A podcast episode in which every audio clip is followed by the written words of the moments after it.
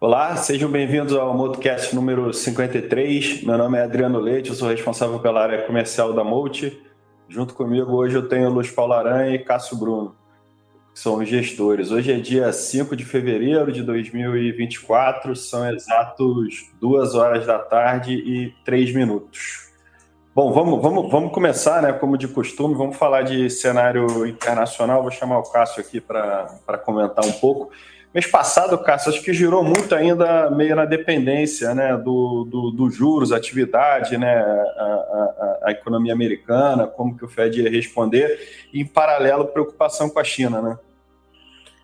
Bom, legal, Dana. Acho que mês passado é, é, em parte, continuação de mais do mesmo, no ponto de vista de, na verdade, uma mudança do, do final do ano passado, em que você teve um broadening do mercado, então mais gente, mais empresas participando da alta. É, quando você passa para janeiro, volta uma concentração, pouquíssimas empresas respondendo por todo o retorno. É, os Estados Unidos muito diferente do resto do mundo. Então, por conta de serem poucas empresas performando, o resto do mundo indo mal e o resto das empresas dos Estados Unidos indo mal. Então, é, é um mercado ainda muito concentrado em poucos nomes.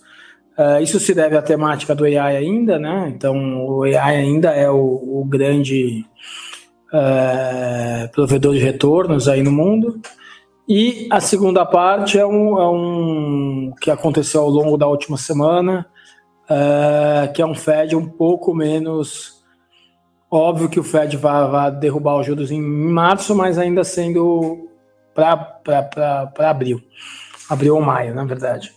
É, então, assim, quando a gente olha o cenário, é, por mais que o curtíssimo prazo esteja assim, a gente olha um mercado de, de inflação mais baixa, uma economia um pouquinho mais fraca, mas ainda forte, e um espaço para que o resto do mundo volte a performar. Então, o, o, o câmbio, o, o US dollar desvalorize e uh, o resto do mundo volte a andar sendo um mercado bom para emergentes. A gente acha que esse é o cenário para o ano. O ano não começou assim, mas a gente ainda, a gente ainda tem esperança que esse seja o, o cenário do ano. E, e, Aranha, bom, pegar esse comentário final do, do Cássio, né? O ano não começou assim, né? E o Brasil acho que foi um reflexo disso, né? É, o Brasil ele foi pior ainda que, que a média dos emergentes, né? Apesar do, dos juros e do câmbio não terem é, alterações tão significativas em janeiro, a bolsa sentiu. Acho que também em função né, de um técnico pior, porque você teve duas altas muito grandes é, em, em, novembro e dezembro, né? E, e janeiro teve uma queda é, mais aí, né? Quase em todos os setores, né? Muito em função de que você tem aqui ainda um fluxo marginal pior e é, o fluxo de é, estrangeiro ficou negativo no, no, mês de janeiro, né?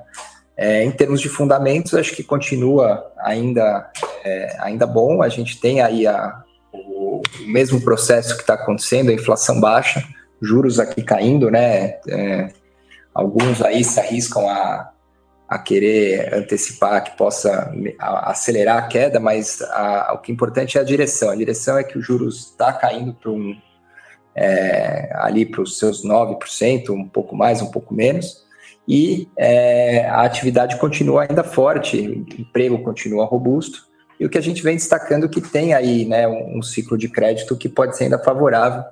Então, em termos de fundamento, pouca mudança, mas é, os preços, o Brasil foi bem mal no mundo e né, contra, né, pegando aí um vento contra aí dessa questão das treasuries subindo. Tá bom. Bom, vou, vou continuar com a Aranha aqui para a gente comentar um pouquinho do, do Multicapital FIA. Ele no, fechou aí o janeiro né, com 6,87 negativo contra o Ibovespa de 4,79.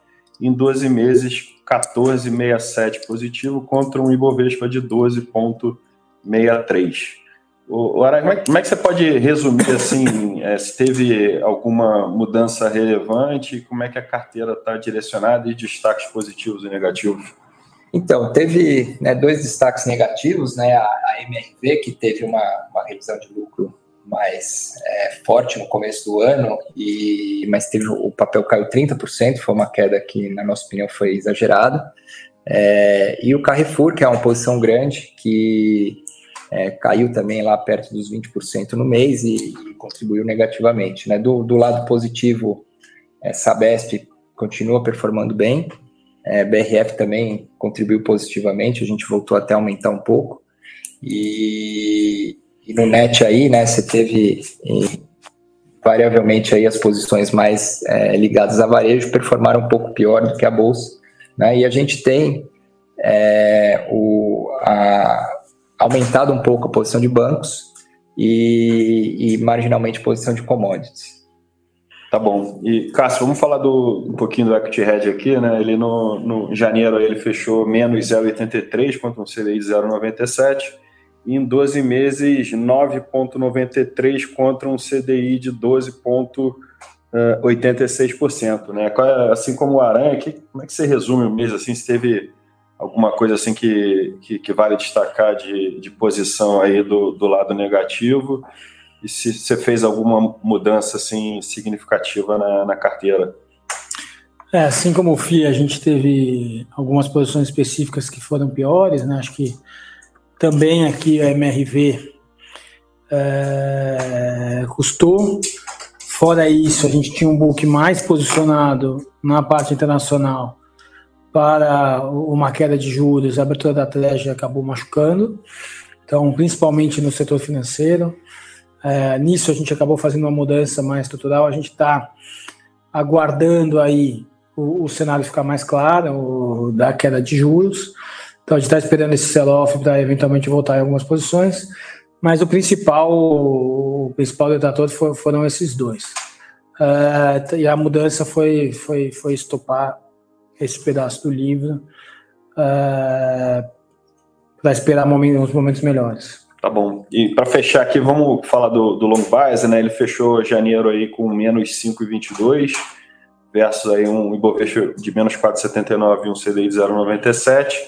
Em 12 meses ele está com um retorno acumulado de 9,72% contra um Ibovespa de 12,63 e um CDI de 12,86.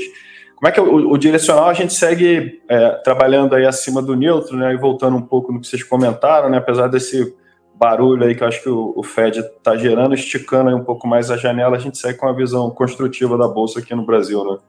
É, esse é o principal motivo, a gente vê uma bolsa barata, uma economia que cresce, não vai crescer 4%, mas vai crescer seus 2%, é, uma economia que, brasileira que cresce mais, é, espalhada, menos concentrada em agro, uma, um varejo melhor, é, a renda voltando um pouco, o ciclo de crédito voltando. Então a gente vê vários dos fatores macro ajudando uh, e os fatores micro também.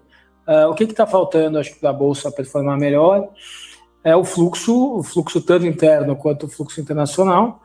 O fluxo internacional, a gente sabe muito bem que é dependente tanto de uma treasury mais baixa ou a treasury cedendo, assim como é, uma China um pouquinho melhor. A gente vê isso acontecendo ao longo do ano.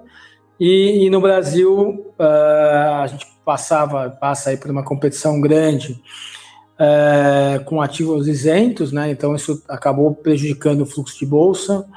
Uh, e a gente vê aí o governo fechando a porta e, e, e criando mais espaço para outros ativos.